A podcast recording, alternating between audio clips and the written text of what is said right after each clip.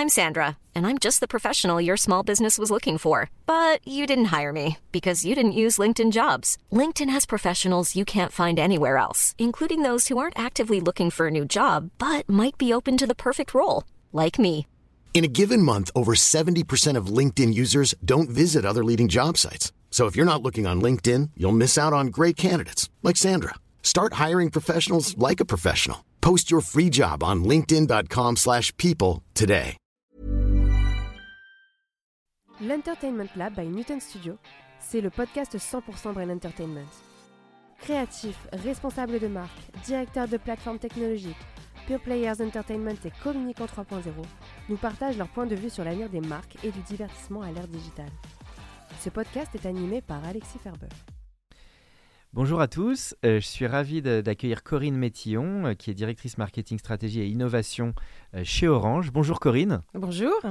On est ravi de t'accueillir pour l'Entertainment Lab. Tout d'abord, est-ce que tu peux nous raconter en quelques mots bah, ton histoire et comment bah, tu en es arrivé à, à- à ce poste? Oui, je travaille de, de- dans le marché des télécoms, on va dire, depuis quelques années.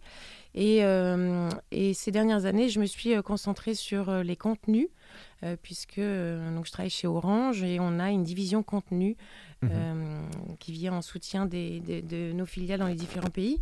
Et cette division contenu, en fait, elle, elle a plusieurs thématiques.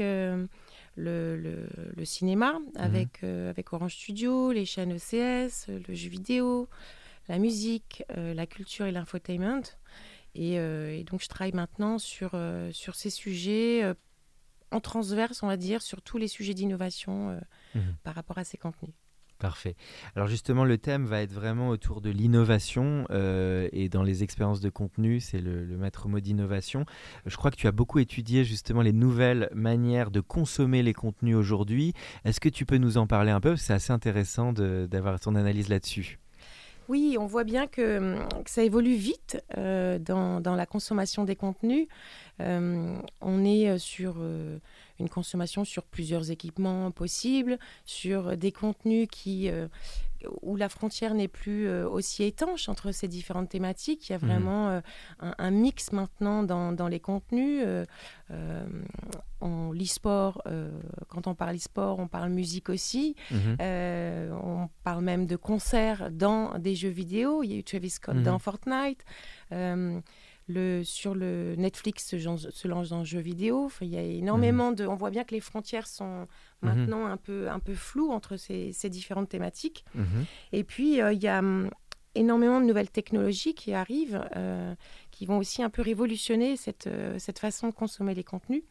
On a la réali- réalité virtuelle, Mhm. la réalité augmentée, les métavers Mhm. qui arrivent et qui vont apporter un autre, d'autres outils et d'autres univers pour, euh, pour, pour les consommer. En quoi justement Orange a ce lien à cette innovation créative et technologique? Alors, déjà par essence, en fait, euh, Orange est sur un, un sujet, euh, euh, enfin, positionné sur des Mhm. activités euh, plus technologiques et vraiment tourné euh, vers l'innovation depuis toujours. Euh, donc, c'est.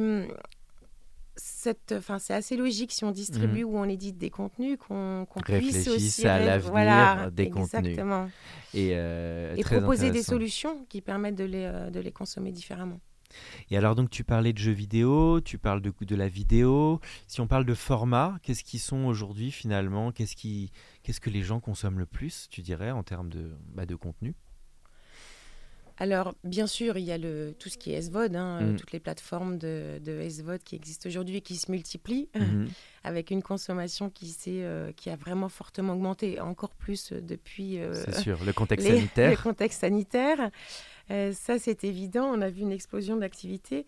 Il y a également le, le jeu vidéo. Le jeu vidéo, c'est un gros, gros marché hein, de- de- depuis toujours Mhm. en, en forte croissance, euh, poussée par euh, l'e-sport aussi, par ce, Mhm. ce- ces compétitions qui peuvent, euh, qui peut y avoir et euh, relayées aussi par euh, tout ce côté social, en fait, Mhm. puisque les, les plateformes de jeux sont aussi des, des plateformes sociales, hein, finalement.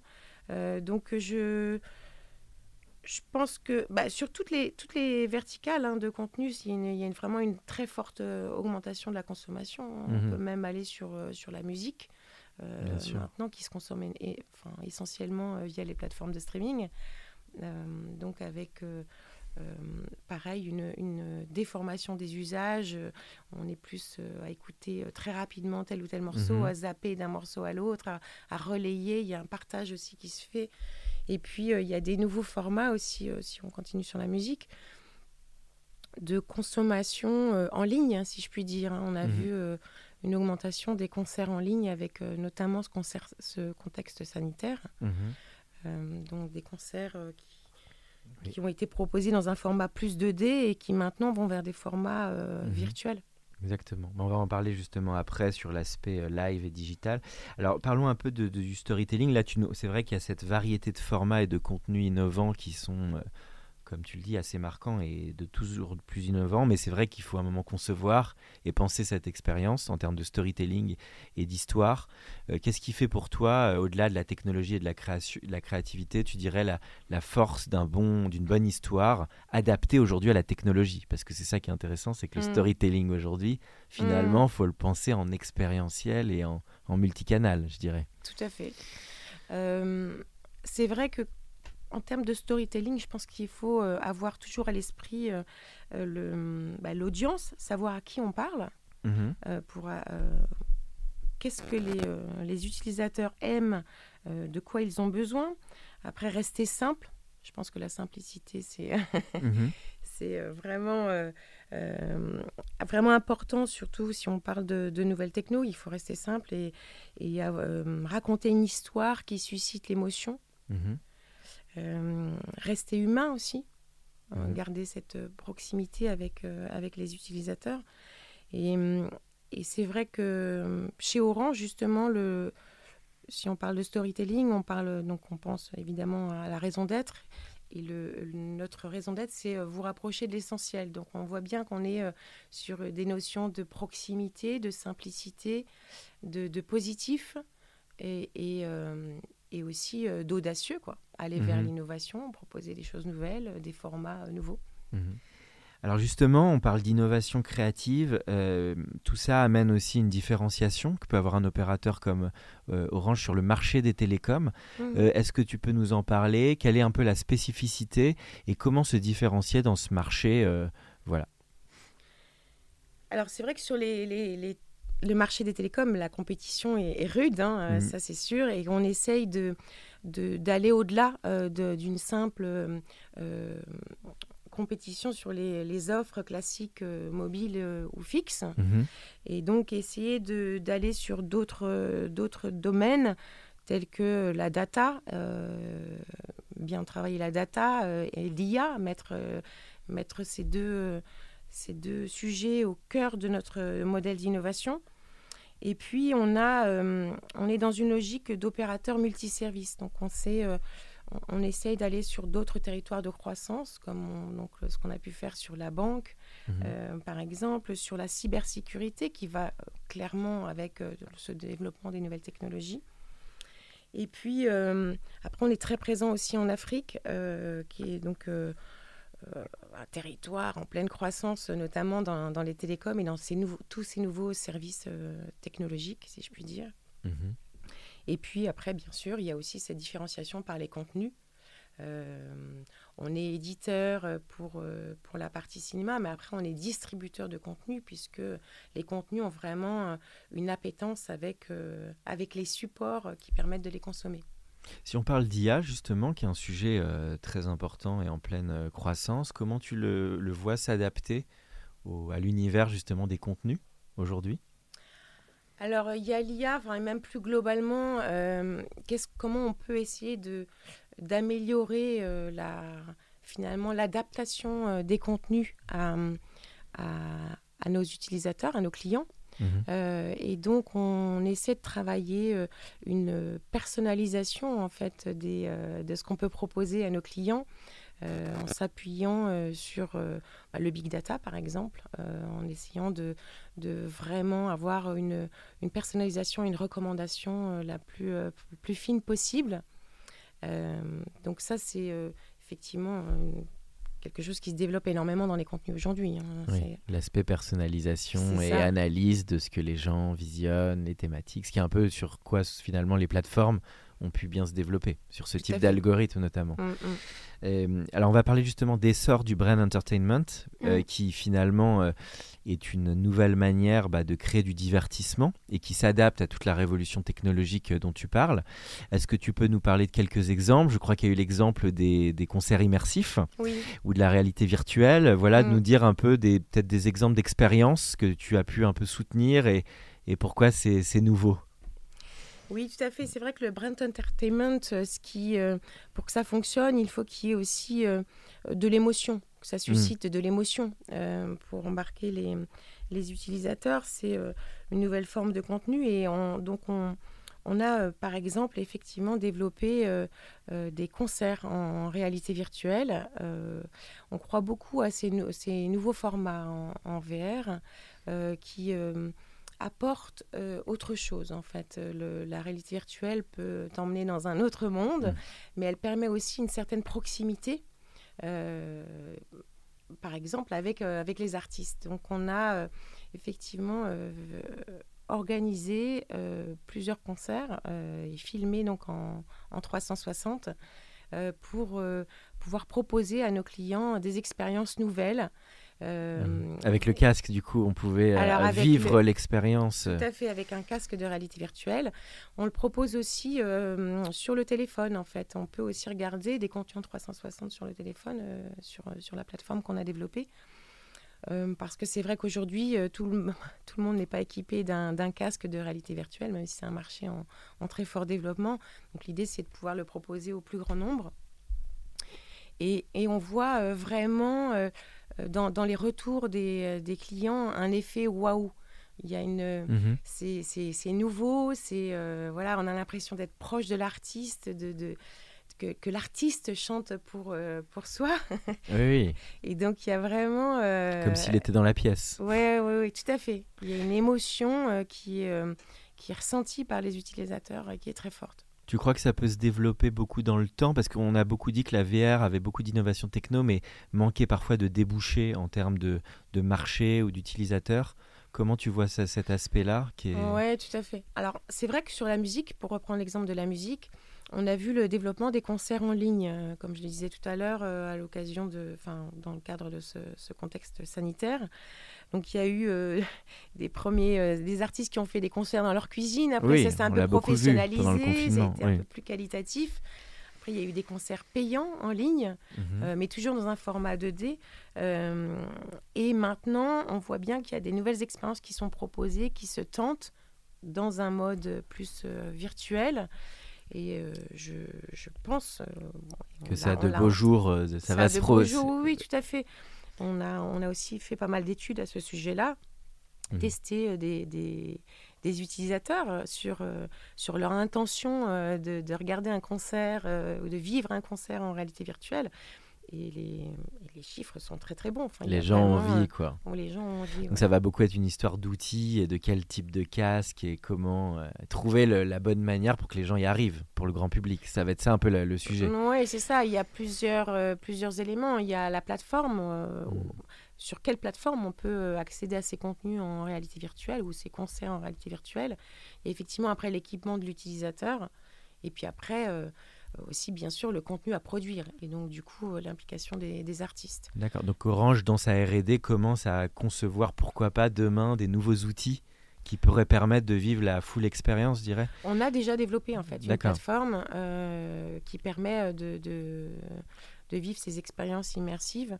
Euh, une plateforme qui s'appelle Immersive Now, qui est accessible à, à tous nos clients. D'accord dans ces deux formats, avec un, avec un casque de réalité virtuelle ou euh, sur, euh, sur le téléphone, tout simplement. Donc le casque serait aussi proposé par Orange ou d'autres marques partenaires, j'imagine. Oui, c'est ça. Après, les casques peuvent être achetés par ailleurs. Non, très intéressant. Et le, le, donc justement, ce que tu dis, ça fait aussi un peu écho, je trouve, au live entertainment. on est de plus en plus dans le live, surtout mhm. le mobile, évidemment, qui est devenu un objet euh, incontournable et, et, qui est important pour Orange. Comment tu vois aussi cet essor du live qui est très important? Je sais pas ce que tu en penses. Alors, du live au sens direct Au sens direct, au sens du de... live euh, au sens euh, avec un public, un partage. euh, Ça peut être un peu des deux, mais en tout cas, le fait qu'il y ait un moment une instantanéité qu'on veut finalement diffuser et propager tout de suite, comme tu parlais Tout de fait. musiciens qui ont voulu un moment tout de suite partager des choses. Ouais, ouais. Je pense qu'il y a effectivement une instantanéité. Après, quand on, on parle de services digitaux, ça, je pense que ça va de pair avec le social, c'est-à-dire que l'utilisateur veut pouvoir échanger avec Mhm. l'artiste. Donc, euh, si, on, si on a un format, enfin, si on a un contenu euh, digital mais qui est froid, loin de l'utilisateur, euh, ça fonctionnera pas. Il y aura pas d'émotion justement. Mhm. Donc, ce qu'il faut, c'est qu'il y ait un échange avec les, avec les, La communauté. enfin avec oui, effectivement avec l'audience, donc la communauté. Donc euh, tous ces formats immersifs ne se développeront qu'avec une composante sociale. Et ça fait euh, écho au métavers dont on parle beaucoup en ce moment, hein, avec euh, Facebook qui, euh, qui, qui y croit fortement, là, qui, a, qui a fait pas mal d'annonces en ce sens.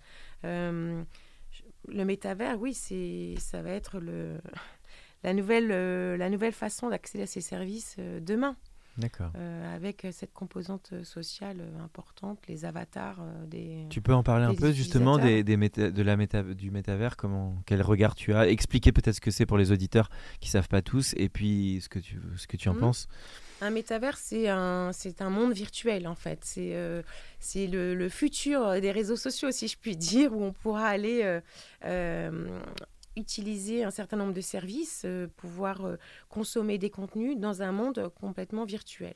Mhm. Donc, euh, ça peut passer par une première phase qui est une agrégation de, différents services virtuels. Mais après, il y a tout un monde qui peut être créé. Donc, c'est... ça peut, ça- enfin, voilà, c'est avec un casque évidemment de réalité virtuelle, mais ça peut aussi être sur le mobile. Donc c'est toute une- un, tout un nouveau monde qui va se créer. C'est incroyable hein, de parler de ça parce que c'est vrai que c'est la vision effectivement de Mark Zuckerberg à travers cet aspect presque avatar, de créer des ça, nouveaux avatars de personnes qui vont ensuite euh, finalement interagir dans un monde virtuel. tout à fait. Les avatars interagi- interagiront entre eux euh, dans ce monde, donc avec euh, bah, toute une économie qui va se développer autour de ça aussi. Mhm. Tu- as Et- vu le film Her Je parle de. Tu, tu- connais-tu ce film Oui, oui, oui, c'est avec Jo- euh, Joaquin euh, Phoenix fait, ouais. qui parlait sur un angle un peu plus critique d'une société qui devient un peu Oui, euh, dans ce rapport euh, très aux autres, mais finalement qui est très seul. Parce que ça, il y a aussi, bon après là, je dérive un peu des, des- des- des sujets technologiques, mais c'est vrai que ça va poser des vraies questions sur euh, bah, l'être humain, euh, la manière dont il interagit avec les autres. euh, parce que tout ça doit évidemment pas être au détriment du réel et du lien que les gens ont les Oui, uns oui, avec oui, les autres. sûr, ouais. Et, Et, après, il il y aura des liens de toute façon entre le Mm. monde virtuel et le monde réel. Et on le voit bien que euh, dans, dans les jeux vidéo, en fait, on, on peut acheter des items pour euh, customiser son, son, C'est vrai, son ouais. avatar, en fait. Et, euh, et demain, on, on va acheter donc, dans un jeu vidéo euh, des baskets pour son avatar. On pourra les, les acheter aussi en, en- dans la réalité. Et donc, il y aura vraiment une, euh, probablement une continuité entre l'avatar qu'on aura dessiné. euh, personnalisé dans ces mondes virtuels, euh, que Mhm. ce soit jeu ou autre, hein, service, et, et la personne qu'on est dans la réalité. Mhm. Donc il, il va y Tu crois d'ailleurs que cette... il y aura la possibilité encore d'avoir sa propre personne physique et, une... et l'avatar il, y aura les... il y aura les deux en fait. Bien Il y sûr, mais après, les, les, les utilisateurs vont aussi, euh, enfin, de fait, je pense, euh, se faire, faire se relier les deux, les deux personnalités. Ça pose une grande question après sur la, la réalité, les gens qui changent, parce que c'est aussi ce qui a amené les social médias, c'est qu'à un moment donné, euh, les gens finalement veulent se donner sous un jour qui est Oui, d'un oui, certain style. Donc euh, c'est, ça pose des vraies questions de, ouais, de, c'est, ça soulève en tout cas beaucoup beaucoup de Ça pose questions. la question de l'identité numérique, en fait. Voilà, de l'identité numérique qui est loin d'être simple et qui quand même sur les données euh, pose quand même des grandes questions, euh, même euh, presque philosophiques quoi, sur euh, fait. le fait d'accéder à donner des, un certain nombre d'informations qui, qui ensuite sont retranscrites. Euh, bon, après, tu me diras, c'est toujours une histoire d'usage. Est-ce que c'est un Mm. usage de divertissement derrière et de oui. qu'est-ce qu'on en fait? Mais bon, ça, c'est un sujet plutôt pour d'autres euh, d'autres plateformes. Euh, Peut-être pour. euh, on arrive un peu sur la fin du podcast. Moi, j'avais une petite question, un peu de curiosité. Est-ce que sur tout ce qui est. euh, tu étudies aussi les sujets liés au NFT et tout ce qui est chaîne de droit et tout ça? Oui, bien sûr, ça va avec le métavers aussi. Qu'est-ce que tu en penses des NFT et de les nouvelles manières justement de financer aujourd'hui bah, un certain nombre de choses. On sait qu'il y a un certain nombre d'œuvres d'art notamment qui ont été euh, aujourd'hui achetées euh, via, mm. via la blockchain et tout ça. Est-ce que tu mm. penses que demain c'est quelque chose de, qui peut être assez structurant sur la manière de financer la création notamment? Euh, oui, oui, je pense que là, ça se développe énormément. Là, bon, c'est tout frais, c'est tout récent, mais, mais c'est effectivement une nouvelle façon de, de financer la création. Et puis, ça peut être une nouvelle façon de financer la création dans, dans ce monde virtuel, justement. Je hmm. pense que ça oui, créer une nouvelle monnaie, une currency, euh, virtual currency. Oui, ouais, tout à fait. Avec quand même ce côté unique, euh, l'unicité qui est liée au NFT. D'accord, d'accord. Le, alors, on va parler aussi un peu de tes goûts, alors de, de, films, de séries, de livres ou d'albums. lesquels t'ont marqué, toi Ça peut être dans ta vie, euh, ou qui sont des livres de chevet, des films ou des séries, euh, voilà. Plus tes goûts de spectatrice, je dirais. Mmh. Euh, il y a un album de musique que j'ai beaucoup aimé ces derniers temps, qui était l'album Moins 22.7 de Molécules. Ok. Euh, c'est un artiste français euh, de, musique électro, mais il a une approche qui est assez intéressante. En fait, il, il, il va dans des endroits un peu extrêmes ou, originaux et il va aller capter des sons de la nature qu'il va intégrer dans sa musique. Ah, Donc, moins 22.7, il est allé au Groenland. Euh, a enregistré euh, les bruits de la banquise, etc., enfin les, craquements, etc. Il a intégré ça dans sa musique. Auparavant, il était sur un chalutier, euh, il avait un peu capté les sons sur, sur ce chalutier. Après, il est allé à Nazaré capter les sons du, sur une planche de surf, de, cette vague, de ces vagues énormes qu'on qui, peut avoir à Nazaré. Donc il a une approche assez intéressante, je trouve. Un peu engagée d'ailleurs, parce que ça raconte quelque chose sur notre époque quand tu parlais des banquises. Et il mêle création et un peu engagement. Ouais, ouais, ouais. Et il a aussi une approche euh, euh, assez nouvelle, puisqu'il avait, euh, il avait fait aussi, avec cet album, il y avait tout un projet à 360, si je puis dire. Il y avait une, une expérience en réalité virtuelle. Mhm. Qui, qui, avait aussi été créée. Donc je trouve que son approche, elle est, elle est vraiment intéressante et l'album vraiment sympa. bon, bah, Et en termes de séries ou de, films, ou ça peut être un livre également? Il y a, d'autres œuvres qui t'ont marqué ou... Euh, ah, je parlerais bien peut-être de plutôt une œuvre en réalité augmentée euh, que j'ai eu la chance de, de, pouvoir tester. En fait, c'était au Palais Augmenté là en juin dernier.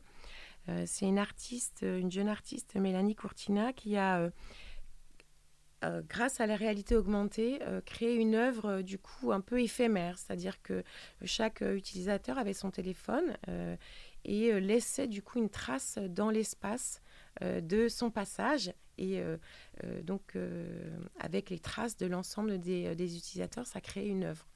Et je trouvais ça intéressant ah d'utiliser ces nouvelles technos pour aussi créer des œuvres et créée sur quel support? genre. Mélanie est créée sur quel support exactement C'était avec un téléphone. D'accord. Euh, donc c'est du logiciel hein, sur, euh, sur, le téléphone. Et euh, le fait d'utiliser ce téléphone dans, dans l'espace, ça laisse une trace visuelle. Hein, et, et, donc chacun laisse une trace et ça, euh, ça crée une œuvre en fait. Super euh, intéressant. Hein. Euh, Sur l'aspect un peu artistes digitaux et, et l'avenir de l'art visuel à l'ère des nouvelles technologies. C'est vrai que ça développe aussi des nouvelles possibilités créatives et artistiques. c'est très très intéressant. Un nouveau langage, une nouvelle façon de créer. Parfait. Alors, une toute dernière question. Quel conseil tu donnerais à quelqu'un, parce que tu as eu un, grand parcours dans l'innovation, le marketing stratégique, quel, quel conseil tu donnerais à une, quelqu'un qui se lance dans ces métiers, qui demain veut être directeur marketing ou stratégique?